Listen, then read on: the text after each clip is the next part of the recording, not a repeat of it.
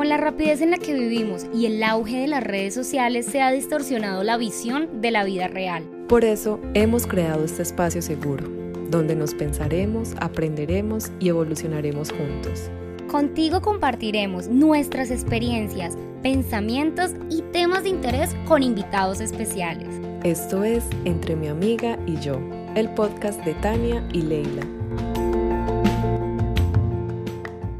Hola, hola, un saludo para todas las personas que se conectan aquí en Entre mi amiga y yo, en este espacio seguro donde podemos hablar y opinar lo que queramos. Eh, primero quiero darle agradecimientos a todas las personas que nos han escrito, que han compartido nuestros podcasts, que nos han escuchado. La verdad, por ustedes estamos acá, por ustedes hacemos esto. Así que muchísimas gracias. Eh, hoy vamos a hablar de un tema que a Leila le toca demasiado, que ella básicamente quiso traer aquí al podcast para agradecer y y sí, darle como esa, esa gratitud, al sí, a esa gratitud a, al trabajo que realizó por mucho tiempo. Hoy vamos a hacer un homenaje a las tripulaciones, a todas esas personas, a los pilotos, a las azafatas, a todos los que están ahí 100% cuando volamos y que no nos damos cuenta que es, es toda una logística. Bueno, Ley, cuéntanos Cuéntanos tú, ¿qué quieres decir hoy? Hola Tani, hola a todos, gracias por estar con nosotras nuevamente. Y sí, yo le dije a Tani en estos días que si podíamos grabar, digamos, este episodio, porque se habla poco, hay libros, alguna que otra película, pero se habla muy poco de lo que es un, tripulante de cabina, incluidos las tripulaciones y los pilotos. Eh, bueno, cuando yo tenía aproximadamente 17 años, antes de graduarme del colegio, yo estaba como entre estudiar para ser profesora de español o para ser eh, tripulante. Y, y, una vez nos llevaron así como a, no sé, como a un evento donde las universidades te escoge tu carrera y que no sé qué. Y yo vi a una chica eh, vestida así como de, de, auxiliar de vuelo y yo, ay, qué linda ya mi corazón se enamoró de, de eso, de esa imagen. y yo llegué y dije como, ay, quiero toda la información, yo no miré de otra carrera, yo solo miré eso. Quiero eh, la información, en qué consiste, cómo es, bla, bla, bla. Eh, después le dije a mi papá, yo, ay, papá, bueno, quiero ser auxiliar de vuelo. Y mi papá, no, ¿cómo así? Pero y la universidad y no sé qué. Y yo, no, pero es que es mi vida, es mi sueño, yo quiero. Bueno, eh, después eh, dijo como, bueno, no, listo, sí, es verdad, su vida, yo ahí no puedo interferir. Entonces me metí a estudiar. Eh, en, ese, en ese, digamos que eso es un técnico. la mayoría, bueno, no, en realidad yo solo estudié con mujeres. O sea, en ese momento éramos solo mujeres, pero se pueden también hombres fue una experiencia súper linda. O sea, las mujeres que conocí ahí hicimos un match increíble, hacíamos pijamadas, hacíamos de todo. Era súper bonito. Y resulta que después de eso, yo dije, quiero entrar a Bianca. Porque Avianca pues era que la mejor aerolínea de Colombia, que la, la empresa más grande de Colombia y no sé qué. Y yo, no, yo quiero Avianca, mi papá no, pero qué tal que otra y no sé qué. Y yo, no quiero Avianca, Avianca, Avianca. Eh, bueno, para entrar a Bianca yo tenía que ser mayor de edad, tenía que haber tenido experiencia de servicio al cliente, haber estudiado para tripulante o haber tenido otra carrera. Eso es algo para los que están interesados que yo no sabía. O sea, yo pensé que solo podían entrar las personas que habíamos estudiado eso, pero no. Podían entrar psicólogos, o sea, cualquier otra carrera, digamos, parecida al servicio al cliente, ¿no? Eh, entonces, la primera vez que me presenté a Bianca, me acuerdo que luego me dijeron, no, es que no tienes experiencia, tienes que tener experiencia. Pero ¿cómo así? No entiendo, ¿tú no estabas pues ya estudiando? Sí, sí, sí, pero tenía que yo tener, yo tener experiencia en servicio al cliente, o sea, haber trabajado en, servicio al cliente, en atención al ah, cliente. Pero no, a lo que me refería ahorita era que no necesariamente tendría que haber estudiado para ser tripulante sino que podía haber tenido otra carrera. Ok. Entonces entré a trabajar en una tienda de ropa, luego entré a trabajar en McDonald's y otra vez me presenté. Y no pasé. Y yo, ay, no, ¿qué es esto? Bueno, y la tercera es la vencida y a esa sí pasé. Eh, obviamente yo estaba súper nerviosa, eh, me tenía que ir para Bogotá, bueno, nos hicieron 200 mil pruebas y eh, cuando ya nos hicieron pruebas con vicepresidencia, vicepresidencia en, en, Bogotá, bueno, no, ya, ya había pasado y tal, y tenía que empezar el proceso de, porque Carolina nos hace el curso de entrenamiento. En Avianca ese curso duraba cuatro meses. O sea, fueron cuatro meses supremamente intensivos, intensivos, que era de lunes a, no, de domingo a sábado, creo. ¿Y cómo es el curso? Solamente había un día de descanso. Eh, nos enseñan de todo, o sea, todos los protocolos, todo lo de los aviones, eh, para hacer certificaciones, porque no cualquier persona puede abrir una puerta del avión. No, o sea, todos los comandos en caso de emergencia, cuando no hay emergencia, que es, que es hacer un briefing eh, con la tripulación, los auxiliares y luego con los pilotos, cómo hablar con los pilotos, no, o sea, todo. Entonces yo era como que, sinceramente a mí ese curso me pareció muy duro porque en ese momento yo era como una niña un poco tímida y retraída, por decirlo de alguna manera, y había que hablar. Sí, pero como que también le meten mucho terror a uno. Sé que eso es parte del entrenamiento, ¿no? Porque uno después se encuentra con personas que lo tratan mal a uno, o sea, de verdad atender público no es nada sencillo. Y bueno, fue bastante, no sé, difícil, fue diferente. Pero leí una pregunta. Tú estudiaste auxiliar de vuelo y, y después hiciste el entrenamiento en Avianca. ¿Lo que se estudia no es lo mismo que se hace en el entrenamiento? Sí, es una, o sea, es muy parecido, pero cada aerolínea, como tiene aviones diferentes, los procedimientos en cada aerolínea son diferentes. Ah, Entonces todo depende de la aerolínea. Y, y bueno, pues terminé, gracias a Dios me gradué, todo. Y después me tocó esperar como cuatro o cinco meses para empezar a, a volar como tal. Obviamente la incertidumbre, ¿será que sí? ¿Será que no? ¿Pero por qué? Bla, bla, bla, ¿qué, porque hay que esperar. bueno, finalmente nos llamaron. Eh, me acuerdo tanto que el primer día de, de, de vuelo estuve con... ¡Qué nervios! nosotros, nos teníamos que reunir en una casa de auxiliares eh, que teníamos que ir a decir como, ah, yo voy para tal vuelo o soy de reserva o lo que sea, eh, y para poder que ellos dijeran como, ah, sí, sí vino y tal. Y cuando me recogieron en el transporte, eh, hace poquito estuvimos con una invitada acá, Carolina Villarreal, eh, ella estuvo conmigo, o sea, como en ese proceso del primer día, por eso creo que ella es como tan especial para mí. Y ella todo el tiempo, ay no, mi Gordy, yo estoy contigo, yo te ayudo, yo te colaboro, lo que necesites, pregúntame y no sé qué. Y yo, ay no, tan linda. y yo estaba nerviosa. Pues resulta que, bueno, el primer vuelo fue a Cartagena, nunca se me olvida. Y era con una, un informe como muy viejo de, de Avianca, con un sombrero así como de Ay, bueno, no sé. Ah, sí, los sombreros redonditos. Este, ay. redonditos con una cosita acá arriba también redondita. Ah, sí. Sí, ese, ese no, me gustaba, me gustaba, era el siguiente. Pero bueno, con ese, eh, y me tocó en la parte de atrás del avión. Y justo en esa posición había que dar el briefing en las salidas de emergencia. Para los que han viajado en salidas de emergencia, pues no sé, una tripulante siempre tiene que ir a decirles como si están dispuestos a colaborar en caso de que haya alguna evacuación y no sé qué. Y bueno, pues entonces háblele a todas esas personas y yo, ay, no, ¿qué es esto?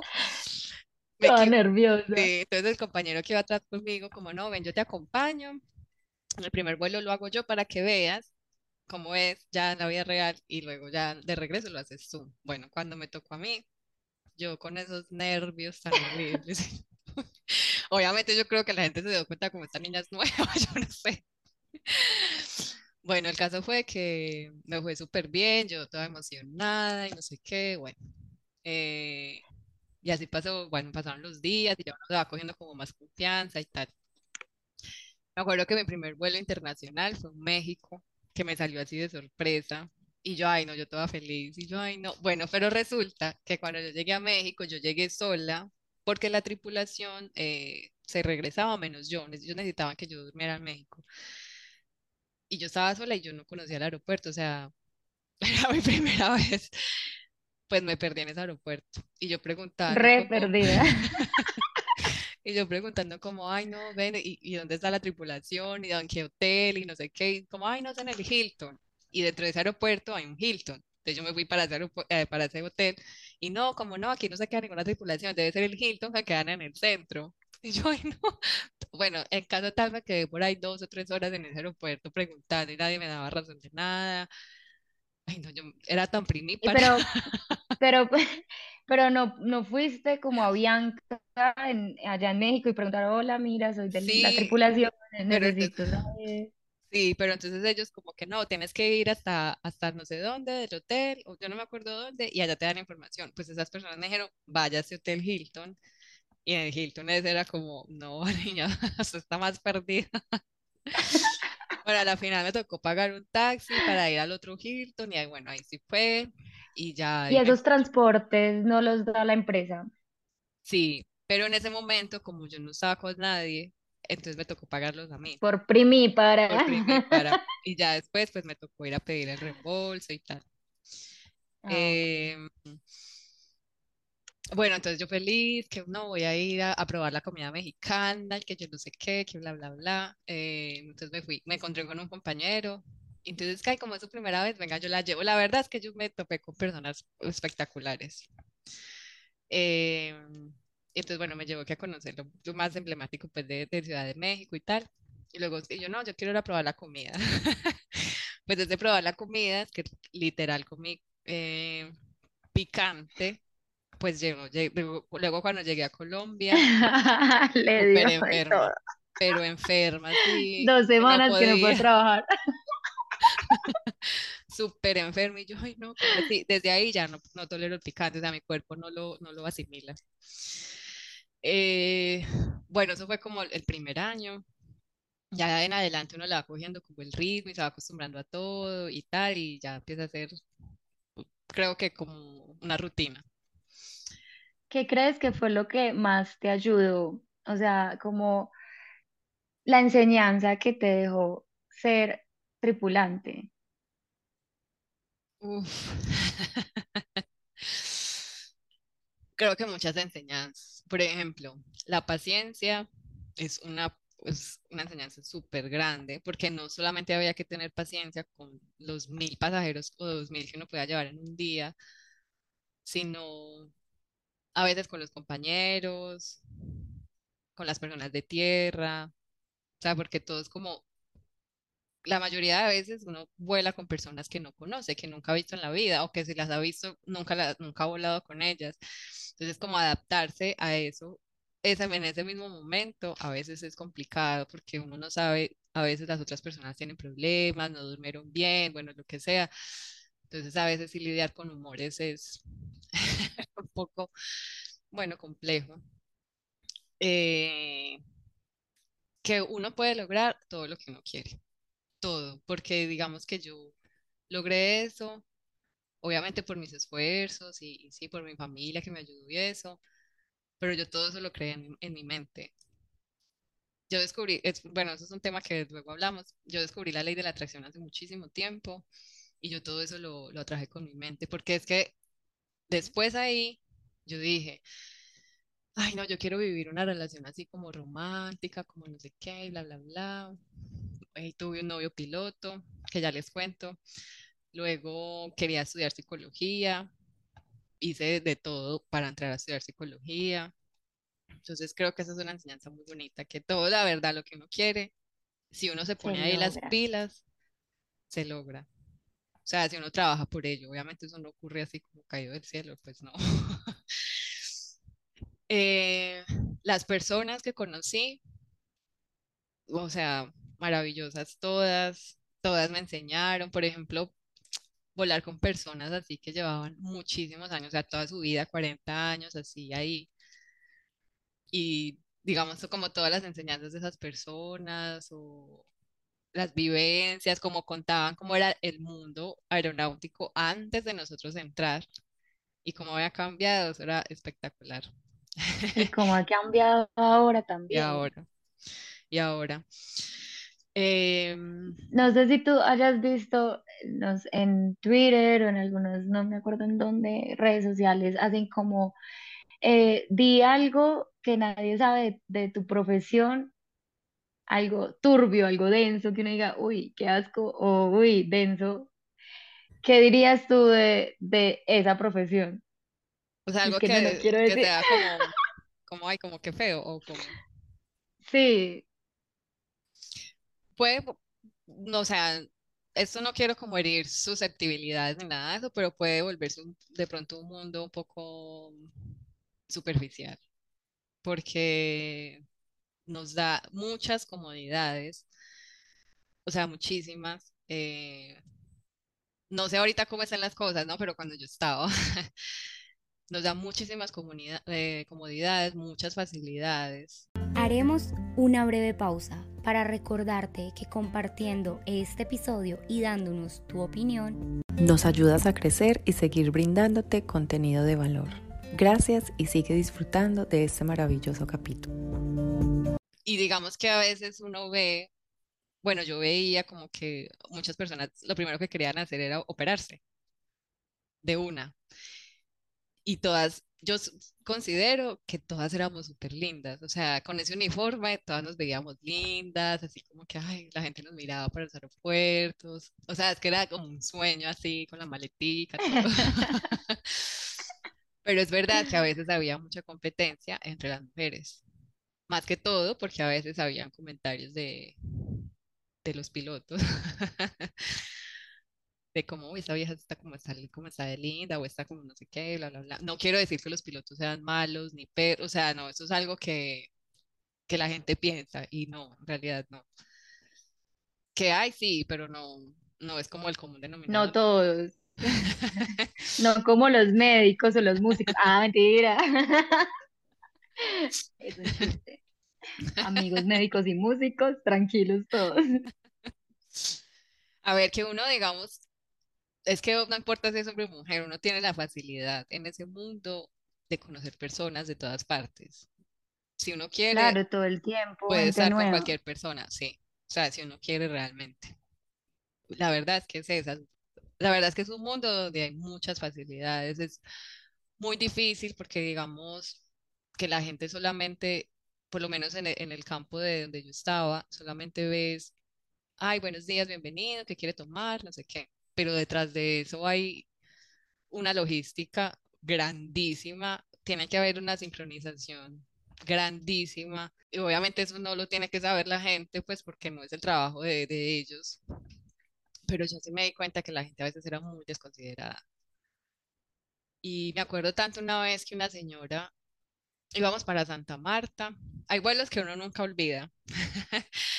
Íbamos para Santa Marta, yo estaba en la mitad del avión recibiendo a los pasajeros. Yo nunca, o sea, a mí no me, me ha gustado pelear con la gente, me da mucha pereza.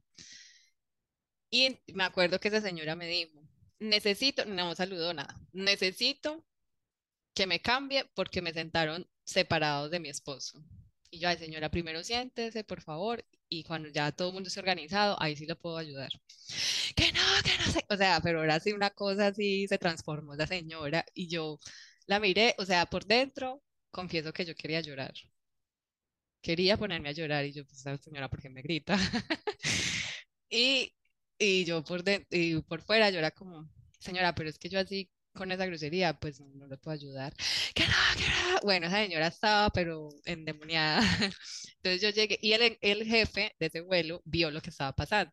El jefe es el que está siempre en la entrada. Entonces yo luego me decía del jefe y yo, esa señora me gritó. Es que tranquila que yo vi. Tranquila. que tranquila, que yo vi, no sé qué. Y resulta que en el servicio, cuando, cuando eso dábamos, cuando eso dábamos bebidas, entonces yo le dije al compañero, y yo no, esa señora atiéndala a usted, yo no la voy a atender.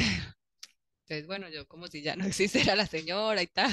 Ah, porque eso sí, eso es un secreto de Estado, lo voy a revelar aquí. Nosotros nos vamos, a, nos vamos pasando la, la pelota. Como si esa señora fue grosera con Tania, pues Tania viene y me cuenta, y yo, ah, no, tranquila que yo la entiendo. Y esa señora también es eh, grosera conmigo, pues yo le digo a Pepito que vaya a la tienda para no engancharnos con eso, porque no nos vamos a dañar un vuelo por alguien. Claro. Y, y al final me acuerdo tanto que, que al fin, yo no sé qué, yo no sé si algún compañero Pero si la, pasaron de puesto. Es que a la final yo ni me di cuenta, sinceramente. Pero cuando ya la señora se iba a bajar, entonces me, me, me admiró y me abrazó, me abrazó.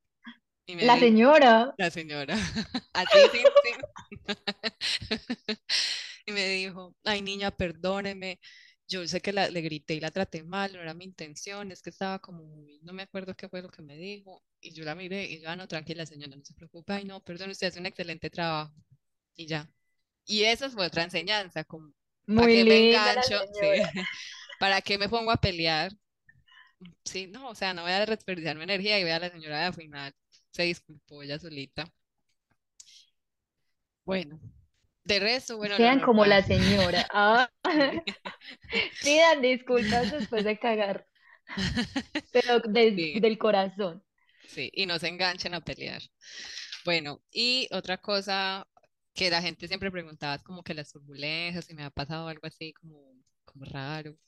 Solamente una vez que un señor íbamos para Sao Paulo. Me acuerdo que faltaban solo 40 minutos para, para llegar, para aterrizar. Y al señor, el señor se, se, puso mal, no comió en todo el vuelo, porque eso sí, uno está pendiente de quién no come y tal, porque uno nunca sabe. Eh, y el señor nunca comió, nunca tomó nada, ni agua, nada. Cuando de un momento a otro empezaron a tocar el timbre, el timbre, el timbre, y yo fui, como no, es que el señor no respira, el señor no respira, ¿qué hacemos? Que no sé qué. Bueno, entonces se activa el protocolo y ahí mismo que toca llamar que médico. Eh, bueno, aparece un médico, menos mal. Y hay algo muy curioso que nosotros decimos que fue efecto de la adrenalina. El médico no, habrá, no hablaba español. Ninguna de nosotras hablaba ni portugués ni nada. No me acuerdo si ese señor hablaba alemán, Mejor dicho, no, no hablábamos nada de eso. Y eh, cómo los comunicamos, no sé. Ese señor dijo, necesito no sé qué. La adrenalina hizo que entendiéramos lo que necesitaba. Pues abrimos el medical kit que hay en el avión. Resulta que en la escuela nos, muestran qué hay en esos, en esos, sí, como en esos kits que hay de, de emergencia y tal, pero nunca nos muestran cómo vienen empaquetados. Pues todo viene como en bolsitas de, como de estas de, plástico, pero con puras letras en alemán. ¿Y por qué en alemán? No sé, yo no sé si es que eso lo traen en alemán, o bueno, o ruso, lo que sea, en otro idioma. Entonces el señor dijo, no sé, digamos que necesitaba una jeringa de no sé qué, no, no sé, encuentre eso. Pues nosotras es que no sé cómo lo encontramos y sacamos el que era, o sea, la adrenalina hizo que entendiéramos al Señor, que entendiéramos otro idioma y, y que el piloto pudiera aterrizar de emergencia, porque estábamos pasando precisamente por un aeropuerto donde solamente va carga, entonces no hay pasajeros, no hay nada. Si aterrizábamos ahí, o sea, nos tocaba dormirnos en dónde, a la gente le tocaba dormirnos en dónde. Entonces el piloto como, no, no, resista, resista. que, me, van a dar prioridad para aterrizar, no sé qué.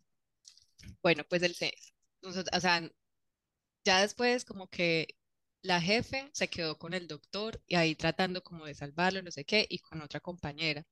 Y nosotras teníamos que ir a mirar el resto del avión, pues porque no se puede dejar solo, otra, una compañera y yo. O sea, la situación fue tan horrible que nosotras, o sea, nos cogimos de las manos así las dos y nosotros, Diosito, por favor, sácanos de eso. O sea, nos, ya de verdad, era tan horrible, es que yo ahorita se los cuento así como ahí relajada, pero en ese momento la gente preguntando, la gente ahí como, o sea, de, verdad, eso era como una película de, de, de un vuelo. Y cuando aterrizamos, al señor se lo llevaron en una ambulancia helicóptero. Nunca nos dijeron si el señor sobrevivió o no. Nunca nos dieron información. Al parecer no, porque si no, pues nos hubieran llamado a declarar. Entonces seguramente sobrevivió. Y cuando estábamos en el hotel, al otro día nos desayunamos pues todos juntos de la tripulación. Ah, no, pero la noche anterior. Me acuerdo tanto que yo llegué a bañarme y me puse a llorar. Para que yo soy más llorona. y yo me metía, me metí en el baño del hotel. Y yo, ay Dios, ¿qué es esto tan horrible? Por favor, que se ponga muy bien ese señor. Ay, no, es que eso fue tan horrible. Y al otro día el piloto. Claro, mucho estrés. El piloto también, el capitán.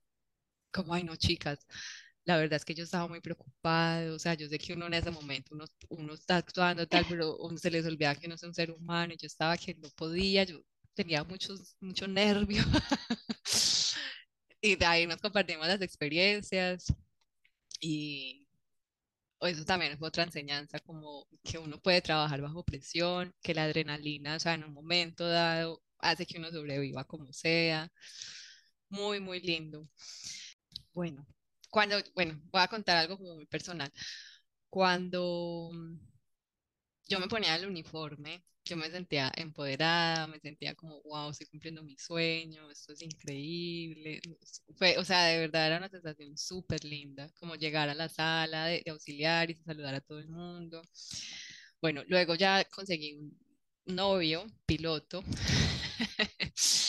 eh, con el que duré cinco años y también fue una relación muy bacana, de la cual he hablado muchas veces, que no voy a entrar en detalles, pero para que la gente sepa que como se cumplió como eso de, ay, es que los pilotos y las auxiliares se juntan, pues sí, nosotros dos sí, y hay muchas relaciones eh, que son así y son muy bonitas, muy lindas, duraderas, se casan, tienen hijos, entonces no es que los pilotos sean pues que hay tan perros y eso.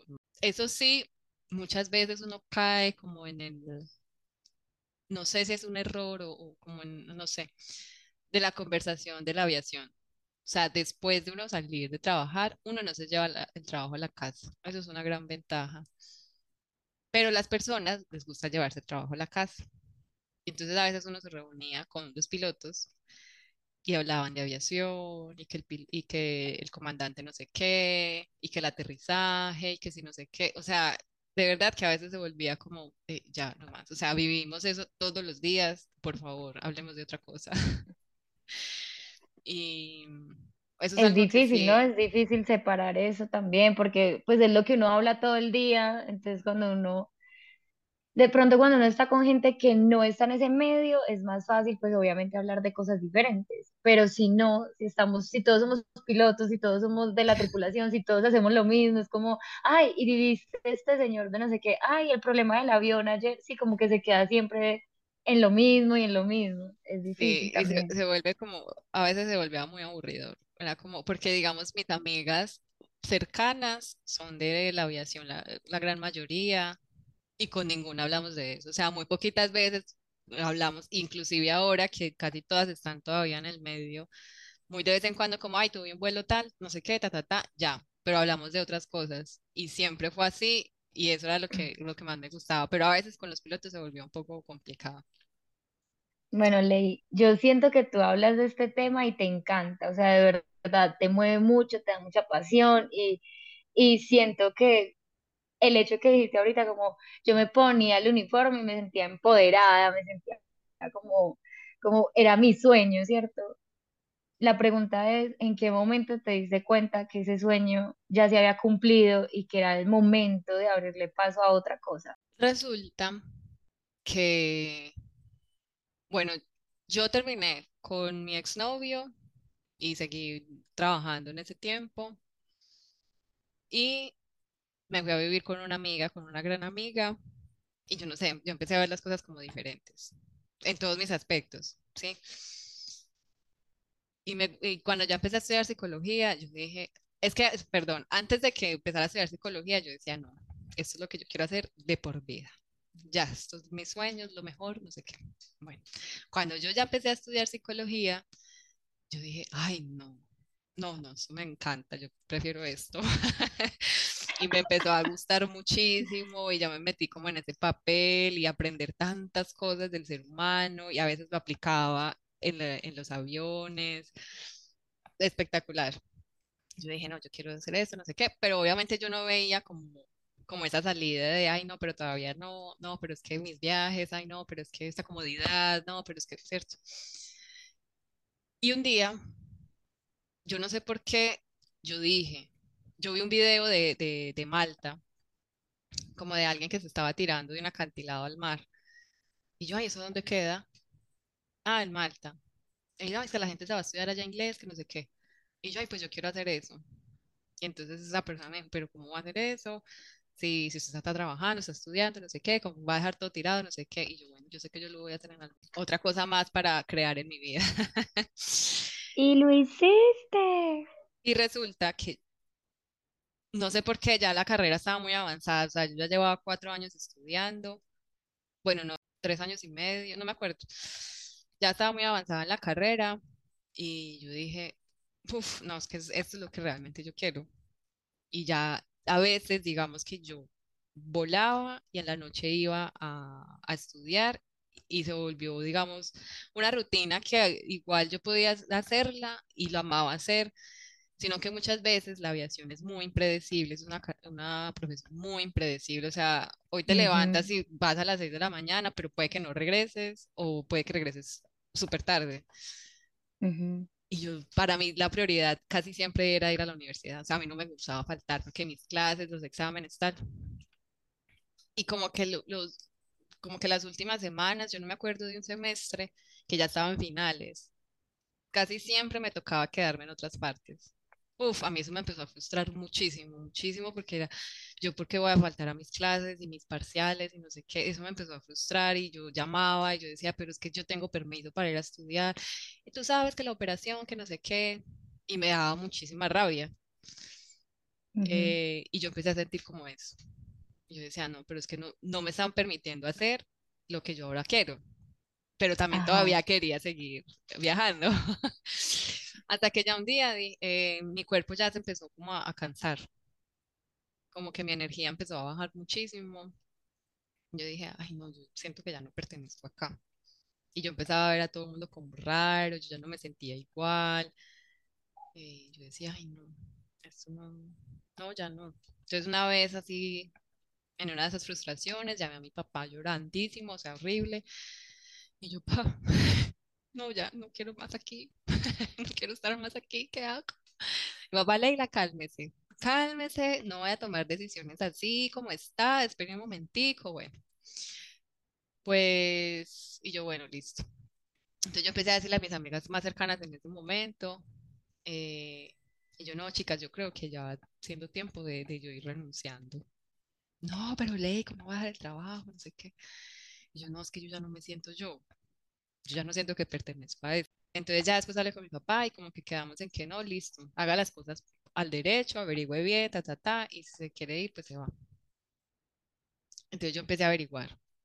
Y empecé a averiguar y obviamente empecé con ese susto de, pucha, me voy a ir para Malta y no sé qué. Eh, averigüé todo, absolutamente todo. Y yo dije, no, listo, ya, eso es lo que quiero. Voy a renunciar. Y eso sí, cuadré toda mi vida vuelo hasta tal fecha, me voy a tal fecha, vuelvo y hago lo, termino la universidad, bla, bla, bla, bla, bla, bla, pum, llegó el COVID. Cuando llegó el COVID, eh, obviamente no pude hacer absolutamente nada, separaron los vuelos también, entonces no seguimos volando. Al principio nos pidieron como, van a tener que estar, eh, ¿cómo se dice eso? Bueno, seis meses en que no van a volar, al principio porque no pensábamos que la pandemia fuera tan larga listo, entonces como que, ay, no, bueno, para descansar, que no sé qué, y yo ya me empecé a sentir como... ¿Y, ¿y esos seis meses se les dieron pagos o no les pagaron? Pagos.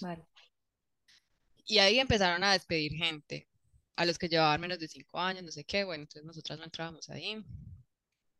Eh, y nosotras con ese susto que esté tal que nos echaran, que no sé qué. Y, y, ahí como que sí me dolía porque yo decía, este no es el final que yo, que yo le quiero dar a él. Ajá, que estabas pensando, que tenías ya replaneado. Ah. Mm. Y, pero no, cuando ya empezó la pandemia me di cuenta realmente que yo ya no lo extrañaba, me alegraba mucho estar en tierra, me alegraba mucho estar ya, o sea, así, en tierra, ser una, una, una terrícola más. una terrícola. y ahí me di cuenta, no, listo, ya, ahí ya, de verdad, rectifiqué que no era, sí, hasta que ya eh, diciembre del año antepasado. Hice la carta eh, y yo, ay no, qué susto, porque igual, o sea, a pesar de que uno ya tiene como todo claro, cerrar un ciclo es fuerte. Y más un ciclo tan largo y más que fue un sueño mío. Ajá. Sí, porque es que se nota, por eso te digo, cuando lo hablas y todo, se siente como tanta pasión, tanto amor, que uno, uno se pregunta como, pero ¿por qué? ¿Por qué renunció? ¿Por qué salió de eso? Sí, sí se nota que lo disfrutaba bastante. Y yo lloré haciendo esa carta de renuncia. Y yo, ay, aparte que yo decía, yo no, no lo quería hacer así, pero bueno, esto es lo que hay. Y luego hice un post en Instagram, ah, con el que lloré un montón, yo misma escribiendo, donde agradecía todo y, ya, o sea, ahí fue que cerré ese ciclo. Y en ese momento, si me preguntan, no, no extraño volar, para nada siempre quedan los lindos recuerdos, o sea, de verdad que fueron ocho años increíbles, increíbles que, que siempre van a estar como en el corazón de uno, que muy poquita gente obviamente va a comprender y, y no, me siento súper agradecida, de verdad, por esa experiencia tan espectacular que pude vivir y por las personas, obviamente, que, que conocí. Y bueno, hoy por hoy Hoy por hoy puedes decir que tomaste la decisión correcta Sí, totalmente. Totalmente. O sea, a pesar de que yo hable así como de, ay, apasionada y tal, porque es que de verdad era una pasión. Me di cuenta de que, o sea, los sueños cambian, uno cambia mm, todo el tiempo y así como yo quería eso en su momento y lo logré y me siento orgullosa de eso, ahora pues quiero otra cosa y me siento orgullosa de ser terrícola. de ser terrícola. me gusta. Entonces quería como, le dije a Tani como que me diera este espacio en nuestro podcast para hablar de esto, para hacer un homenaje a, a las tripulaciones que siento que no, no son profesiones tan como tan reconocidas, o sea, que son muy, como muy estigmatizadas. Y la verdad es que el trabajo de un tripulante es bastante grande y es muy lindo porque bueno, volar un avión no, no es cualquier cosa. Y, y cuidar a tantos pasajeros y, bueno, y si le toca no dar la vida por ellos, para eso estábamos preparados. Mm. Y es muy lindo. Mira, qué lindo, qué lindo, pero yo sí siento que también es más, no se puede ser un estigma aquí en Colombia, porque en otros países ser, ser piloto, ser de una tripulación, es es como de, wow, tú eres piloto, tú eres, tú eres tripulante, tú eres, es algo como lindo, bacano, se siente como el reconocimiento, no sé acá qué tanto aquí en Colombia, pues por lo que tú misma lo dijiste, lo que también dijo tu papá al principio, como, como así, porque no una carrera, si eso es una carrera, o sea, eso es un trabajo, eso es algo eh, de admirar. Entonces, si el, la persona que nos está escuchando tiene el sueño de ser este, tripulante, piloto, lo que sea, hágalo, hágalo que sí se puede. De verdad que he escuchado historias muy bonitas de, de eso, del proceso que tienen los sueños para volverse realidad y que es posible. Eh, sí es posible. Así que a todos los que nos están escuchando, a todos los pilotos o tripulantes que nos escuchan también, muchísimas gracias por estar ahí. Y nada, los sueños se cumplen. Ay, sí, gracias de verdad, Tani, por este espacio, gracias a todos por escucharnos y de verdad un saludo a todos los tripulantes que escuchen esto y sobre todo a Bianca, o sea, de verdad que estoy súper agradecida y necesitaba ese espacio para expresarlo. Y aquí la lágrima. la lágrima del final. Sí, ya. Pues gracias. Chao. Chao. Esperamos que hayas disfrutado de este episodio y recuerda seguirnos en nuestras redes sociales como arroba entre mi amiga y yo donde podrás encontrar más información acerca de nosotras, nuestros episodios, invitados y compartir tu opinión.